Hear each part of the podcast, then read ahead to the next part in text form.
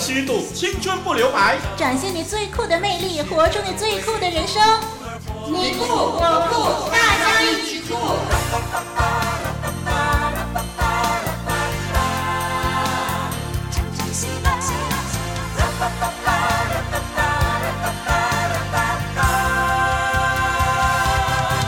欢迎听众朋友收听以及点选《大家一起酷》。你好，我是小杨。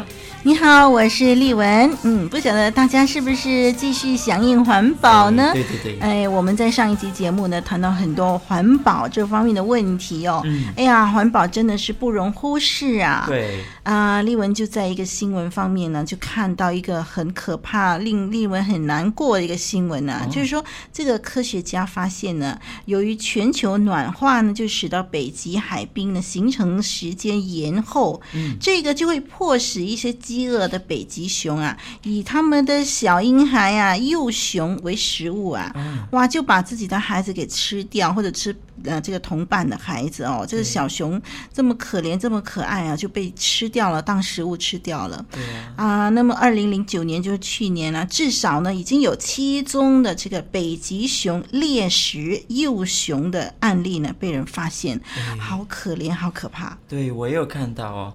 那英国作家莱纳斯就是 Mark Linus 呢，他阅读了上千篇的这个科学论文啊，嗯，也走访了多位的气候和环境专家，他就用了两年的时间呢，写出六度的变化，就是 Six Degrees 这本书。嗯，那书中呢，他就预测地球啊每升温啊摄氏一度呢会带来的后果。嗯、那当升温摄氏六度呢，就是人类灭亡的临界点了。嗯，那就来告诉听众吧。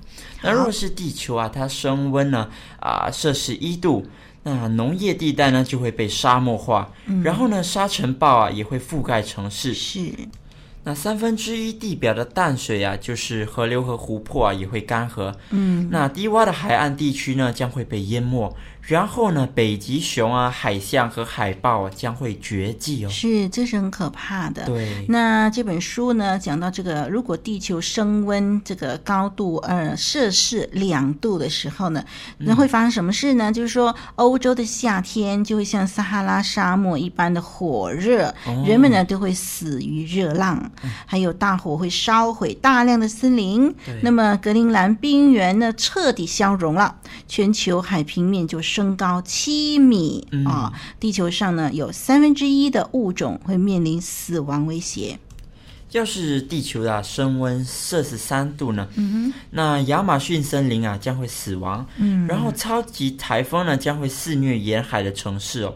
是那到时呢，纽约市啊已经泡在水里了。嗯，那印度次大陆和非洲啊也会发生大饥荒哦。嗯，还有更可怕的事情啊，在后头。嗯、如果地球继续升温啊，升高摄氏四度的时候呢，那么永冻土就会解冻了，雪水啊就会让全球暖化加速。嗯，那么英国的大部分地区呢，因为严重的淹水而无法住人了。嗯，人类也会被迫呃。这个搬迁出这个地中海区以后，地中海就没有人住了。嗯啊，那个全球就会爆发粮食危机了。哎，对，那要是啊升高了摄氏五度呢，那海底下的海床啊就会释放出甲烷，会加速这个暖化。嗯，那南北极的冰层呢也会融化。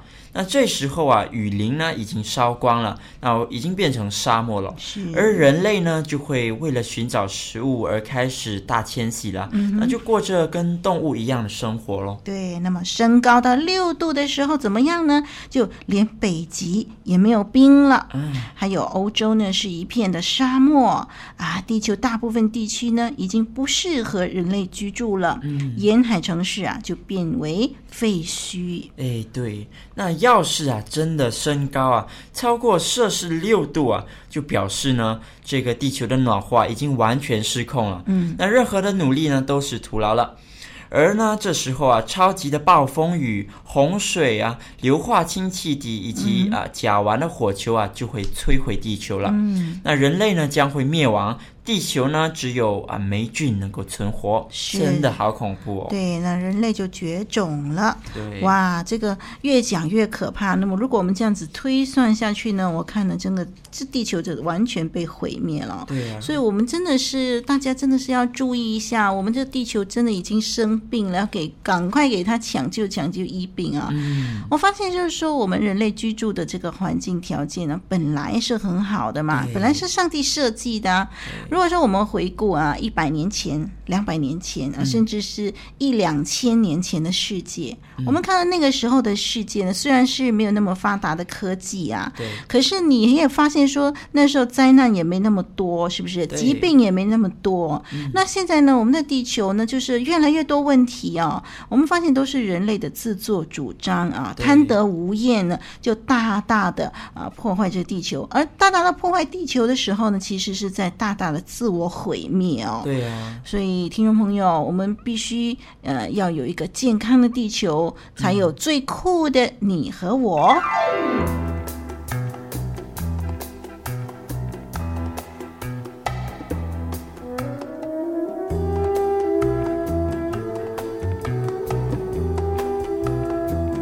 一个为您展现超级棒的心灵交流，一个与您追求真正酷的节目，大家一起。酷！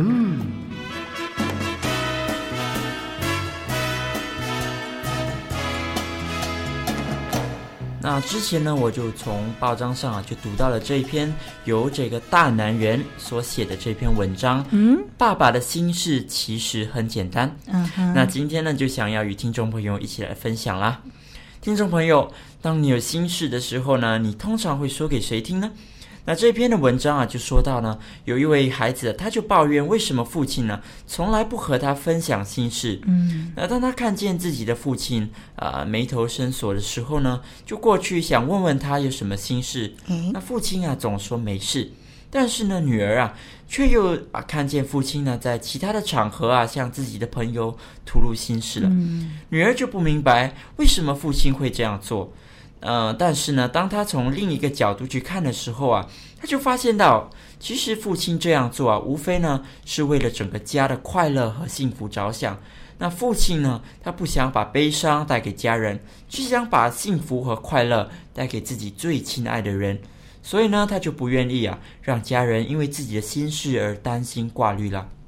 那其实呢，小杨最近啊就想到，诶，自己和父亲好像没什么谈天的时间哦，反而呢和母亲还比较多这样的时间哦。嗯，我就在问我自己，为什么呢？为什么和父亲总是没有像啊和母亲一样那么多时间在一起交谈呢？为什么父亲不会主动向我们诉说他的心事啊？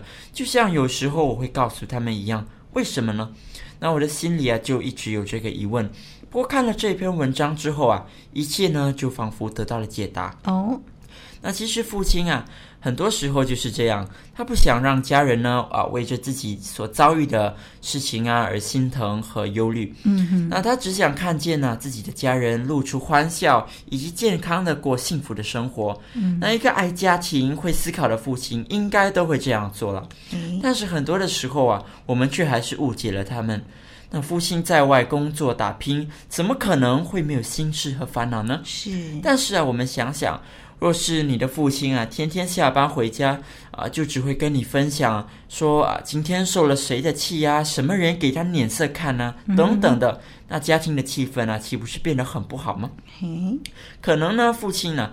会啊，给我们的印象就是比较刚硬、比较男子汉的嘛。是，但是啊，其实他们也是有各自的心事及苦恼的，只是啊，在家人面前不提太多。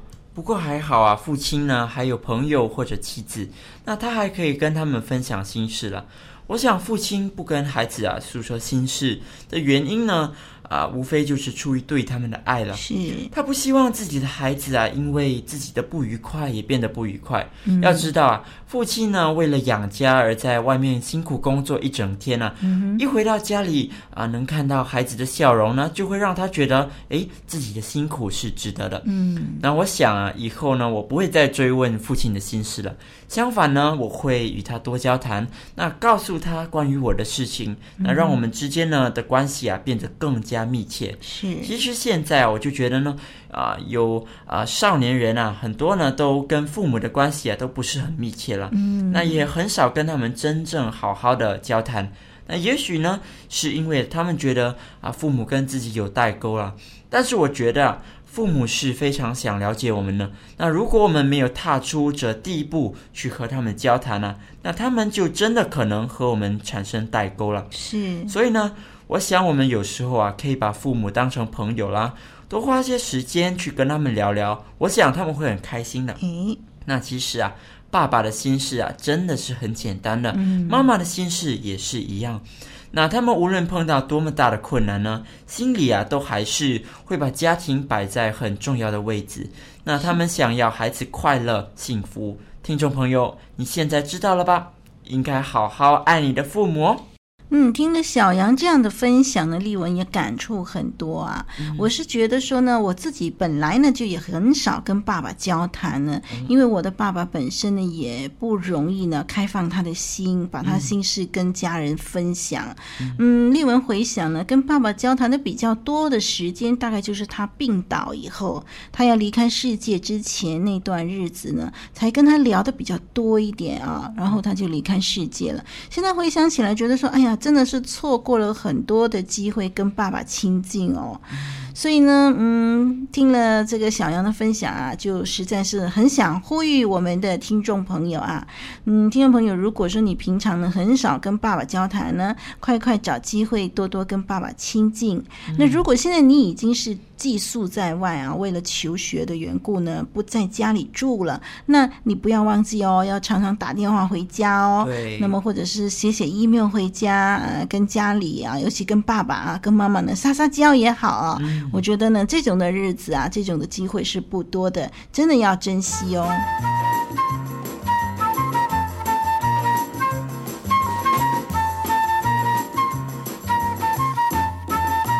内在美丽的品格，造就外在最酷的你。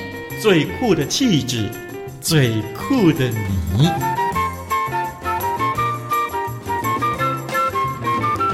在日常生活中呢，我们会遇到各种各样的人和事啊、呃，有的时候呢，这些人、这些事啊，会令人很失望、很气馁的。嗯，丽文在童年呢，一直到少年时期呢，也就是十几岁的时期呢，呃，感觉呢，遭遇到失望的事情还真不小哎。哦，不晓得呢，小杨会不会也有这种经历啊？哎，当然有啊。那很多时候啊，事情就啊不如自己想象的时候啊，或者是。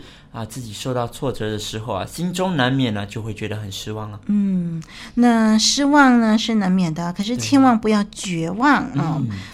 嗯那么，一个真正酷的人啊，是不轻易绝望的。嗯，有一个少年呢，他对写作非常感兴趣啊，他立志呢要以此为他的终身职业。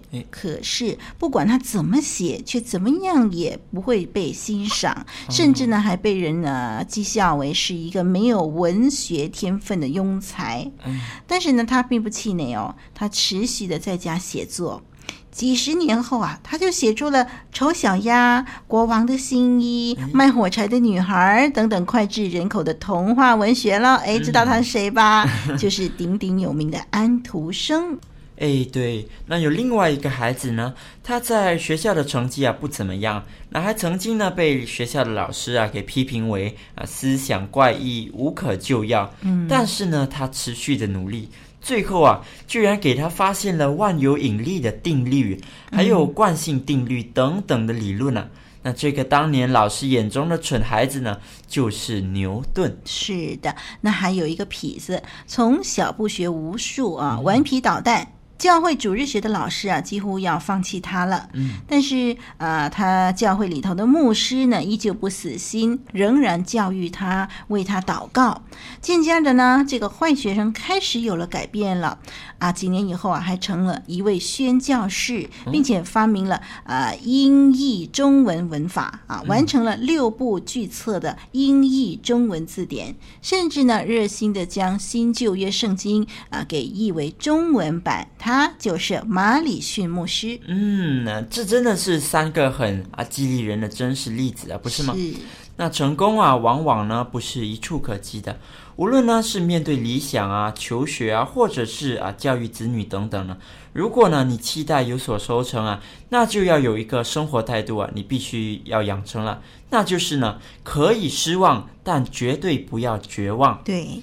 那决定未来的关键呢，不在于啊所面临的难题的大小哦，乃是在于呢你信心的大小。嗯，那只要呢你不绝望，那面对再糟糕的人事物啊。都有可能翻盘哦。嗯，那相对的，一旦你绝了望啊，那么再有利的契机呢，也会从你的手里悄悄的溜走。是可以失望，可是不要绝望。哎，我们用这种态度来过日子啊，用这种态度来看待每一件事情啊，那么久而久之呢，我们就会变得更加的阳光，更加乐观，更加的积极。那在这里还要提醒听众朋友哦，把你一件件令你失望的事情向主耶稣来倾诉，你的心情就会不一样，嗯、对于事情的看法呢可能会不一样，而且呢还可能因为啊你的祷告啊，主耶稣带领你度过失望的日子，使你的事情有转机呢。对，那真正酷的人啊，就是不轻易绝望的。嗯。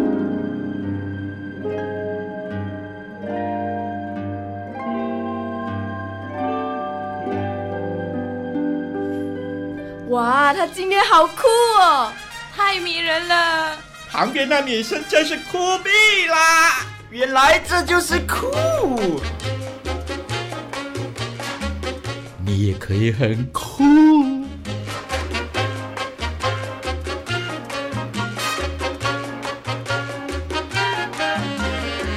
今天呢，小杨要送给听众朋友的这个金玉良言呢，是选自圣经诗篇第五十五篇第十六节。至于我，我要求告上帝，耶和华必拯救我。至于我，我要求告上帝，耶和华必拯救我。那这段经文呢、其实出自圣经中啊一位很有名的国王啊，就是大卫王的手里。那当他还没当上国王之前呢，他碰到过啊许许多多的苦难和逼迫，那因此呢，他就借着诗歌来向上帝发出呼求了。大卫王在遭受敌人的迫害，不过呢，他并不惧怕，就如这一节的经文所说的，嗯、他要求告上帝，那上帝呢必定拯救他。那为什么大卫知道上帝一定会拯救他呢？那这就叫做信心哦。而大卫的这个信心啊，并没有害了他。那最终啊，上帝真的一路保护着他，让他得到平安哦。是。那现在的这个世界啊，不断的在改变。那老实说呢，我们并不知道下一分钟会发生什么事情嘛。嗯嗯。嗯、呃，有可能是发生天灾啊，或者是人祸。那我们不知道。但是呢，我们确实可以求告这一位啊，愿意保护人的上帝了。是，只要我们愿意拿出信心啊，然后求告上帝，那上帝一定会保护你的。嗯，听众朋友，你相信吗？这位上帝啊，就是那么的真实啊。过去呢，许许多多的人啊，都向上帝做出呼求，而上帝啊，也确实拯救了他们。小杨就鼓励你，今天就拿出你的信心来哦。是的，嗯，那么我们这一期呢，我们就谈到最酷的气质，就是不要绝望。嗯，谈到呢，我们可以把我们的事情啊告诉耶稣哦。那么啊，在这里就要送给听众朋友这首诗歌《希望在转角》。哎，这是天韵诗班带来的、嗯、这首诗歌说啊，牛角尖不要钻，挫折来到要学一招，喜乐的心是良药。希望总是在转角，心脏还在蹦蹦跳，放弃别太早。生命是上帝所创造，人生跑道很多条。是的，听众朋友，让我们不要绝望，人生跑道很多条。那我们一起来欣赏这首诗歌《希望在转角》。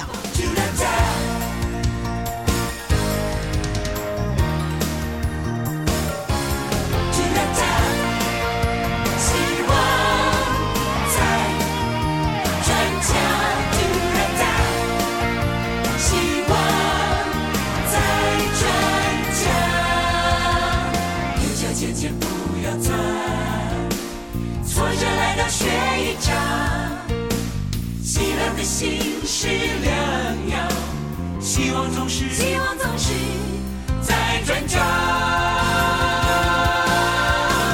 心脏还在蹦蹦跳。蹦蹦。放弃别太早。生命是上天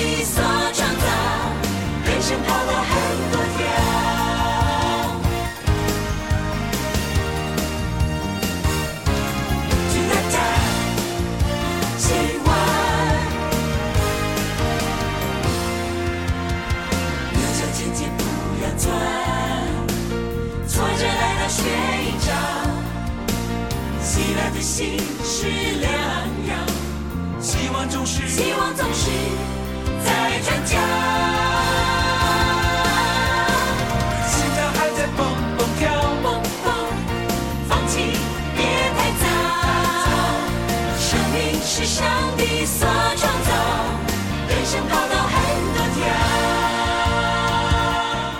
是的，那放弃的太早呢？你可能啊，就不是明天的安徒生或者牛顿了。嗯、生命啊，是上帝所创造，那人生跑道有很多条。哎，希望在哪儿呢？就在转角处。